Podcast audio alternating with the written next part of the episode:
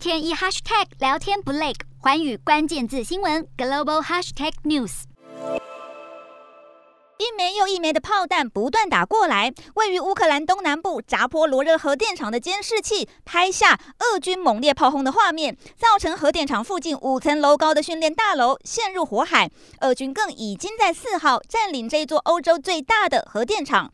一度传出核电厂附近的辐射值升高，引发对核安事故的担忧。所幸国际能源组织稍后表示，没有侦测到辐射外泄。国际原能总署署长表示，有两名负责厂区安全的人员受伤，但幸好六个核子反应炉没有受到影响。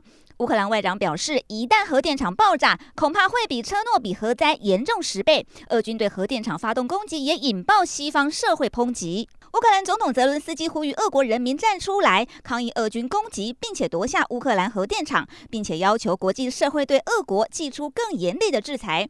乌克兰政治评论员指控这是俄军的另类核武攻击。美国退役将领则认为这一座核电厂具有战略价值，将核电厂破坏就能阻阻碍当地通讯。